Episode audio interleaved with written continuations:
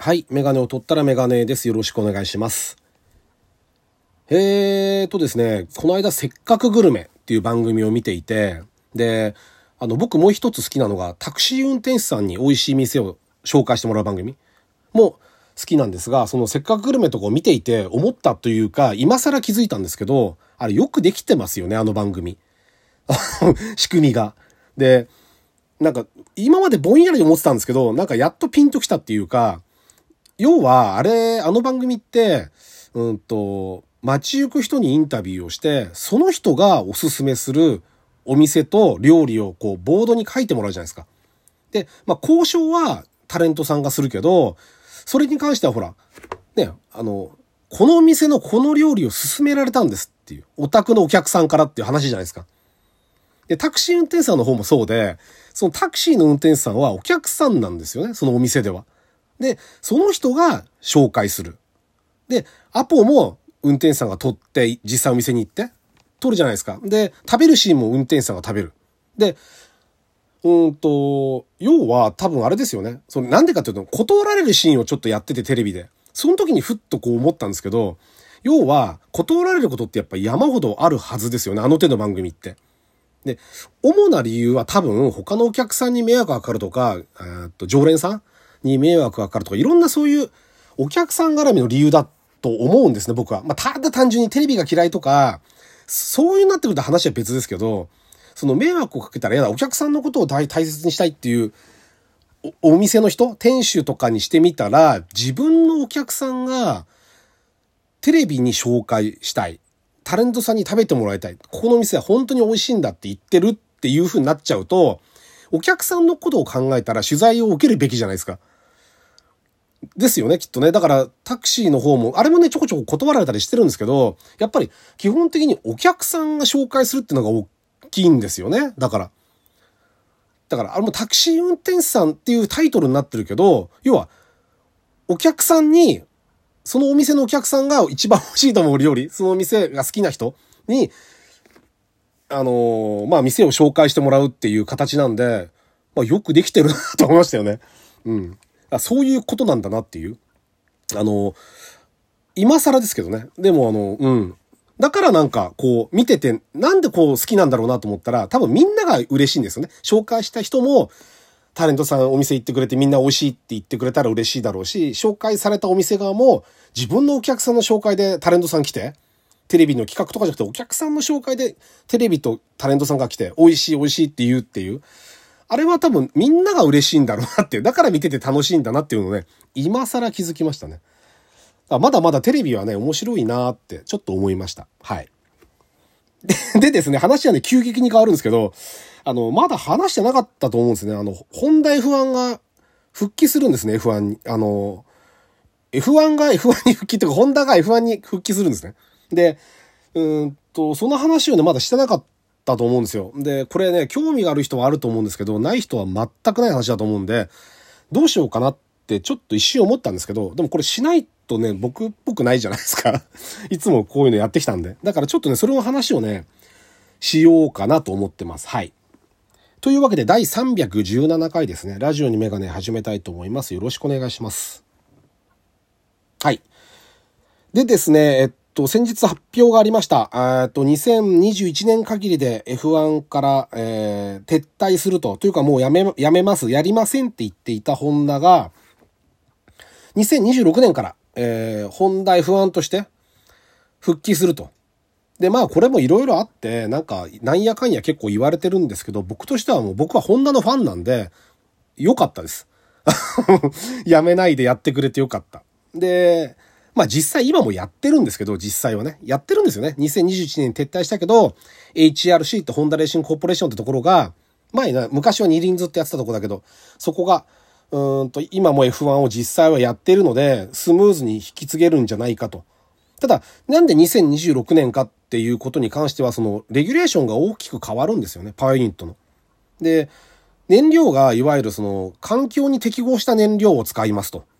で、だからその、出力が落ちると、エンジンの。同じ1.6リッターのターボなんだけど、出力は落ちる。で、その代わりに今度、モーターの出力を上げましょうって。まあ、64か半々ぐらいなのかな？ぐらいになると思うんですけど、モーターとエンジンが。よりこの、まあ、モーターの力、電気の力にこう、依存をするようなシステムにしていくと。依存って言ってるのかわかんないけど、まあ、モーターの力が大きくなるような仕組みに変えていきましょうって。で、それは多分ホンダとしてはそのカーボンニュートラルがっていう理由でやめたんで、そんなレギュレーションだったら、うんと、やってもいいと思ったんだと思いますよ、きっと。で、その技術は多分、いきますよね。これからその、うん、いわゆるサステナブルフューエル？あ、言うの難しいんですけど、の時代になってくるとしたら、その研究も大きく進むだろうし、えっと、まあ、何せ、モータースポーツっていうのは過酷な、あの、なんて言うんだろう、場所なので、そのバッテリーとかモーターの技術も相当な負荷をかけながらやると思うんですよ。だその技術もきっと生きると思うんですね。トヨタなんかはそのハイブリッド技術耐久レースずっとやってますけど、あの、ホンダはその F1、まあ会社の伝統的にも F1 をやってきた会社なんで長い間。だから、あの、それを選んだんであろうと思います。まあ、ちょっとね、その今供給してるレッドブルとの関係とか、その辺まで話すと、ちょっと話が長くなっちゃうんで、今回はちょっとその F1 がじゃあ、ホンダの F1 はなぜこう、今回叩かれたのかっていう、ある意味ですけど、のかっていうのをちょっとね、あの、お話ししたいんですけども、いわゆる、ホンダ F1 って歴史が古くて、で、最初ね、えー、っと、1964年ですよね。相当昔ですけど、64年に参戦して、最初はね、確かね、ロータスにエンジン供給する予定だったのが、ドタキャみたいにされて、で、車体も作ることになって、ワークスで出てたんですよね。で、それが64年から68年かな。で、えっと、そこで一旦、撤退するんですよ。まあ、これは第一期ってよく言われるんですけど、そこで一回辞めて、いろんなまあ事情というか理由があったみたいですけど、辞めてしばらく空いてから、第2期っていうのがいわゆる83年から92年。で、この時期はもう、ホンダ F1 のエンジンがもう無敵のターボエンジンとか、NA ももうなっても強かったけど、結構レギュレーションが大きく変わったんですよね。あの、参戦し始めの頃はターボエンジン。1.5リッターのツインターボ。V6 のツインターボだったんですけど、89年にレギュレーション変わって、10気筒を選んで、で、後に12気筒になって撤退するんですけど、そこで撤退したって、あの時の衝撃、あの、アイルトン・セナが泣いたっていうテレビカメラの前で、よく覚えてますけど、あの時のことも。あのー、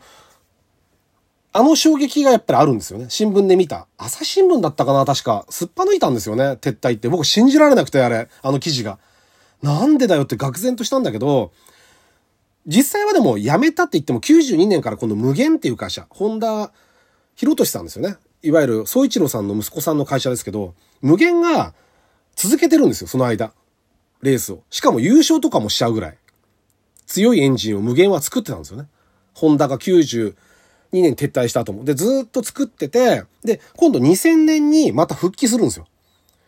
で、みんなだからやっぱり、その間がやっぱ無限が活躍したことが多分抜けちゃうとやめてた時期になっちゃうんだけど、実際ずっと継続しててやってて、で、2000年に復帰すると。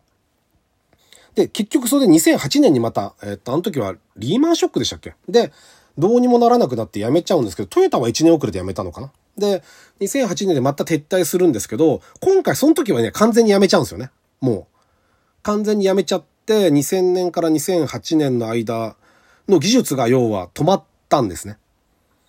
で、それが第3期なんですけど、2021年まで、この間までちょっと分かりにくいかもしれないけど、この間までは第4期って言われて、ホンダは第何期ってないって言ってるんだけど、実際は分かりやすく言うとそうで、第4期は2015年から2021年までになるんですけど、これはもう、あの、パワーユニットって言われてる時代で、2014年から始まってレギュレーションで、うんと、ハイブリッドのエンジンなんですよね。で、相当特殊な仕組みなので、そのパワーユニットって。ホンダはね、苦労したんですよ。要は結局、やめちゃってくるからですよね。2009年から2014年までやめちゃってるんで、その間に技術はどんどんどんどん進化してて、レギュレーション変わるの分かってたから、他のメーカーはもっと早く開発してるんですよね。フェラーリとかメルセデスは。ルノーはちょっと遅れたんですけど、出遅れたんだけど、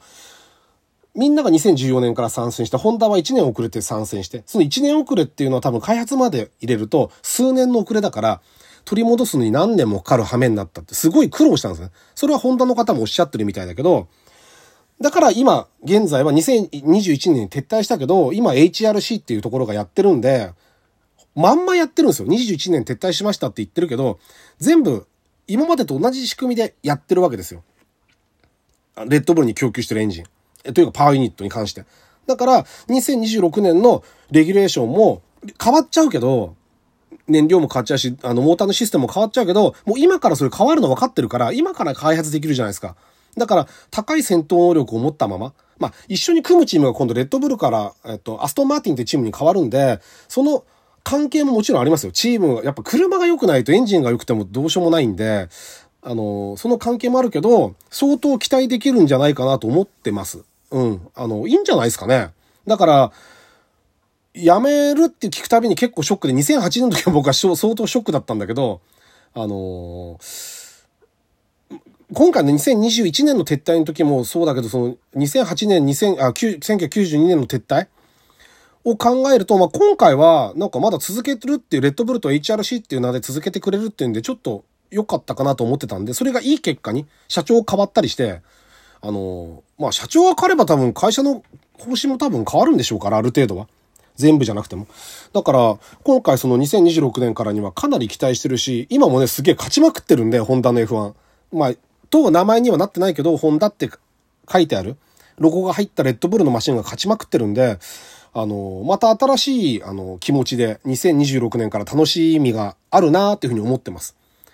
だから、F1 興味ない方も、2026年からでもいいんで、ちょっとあの、本題目当てで覗いてみてもらえたらいいんじゃないかなと思ってます。はい。とっても楽しみです。というわけでメガネを取ったらメガネでした。ありがとうございました。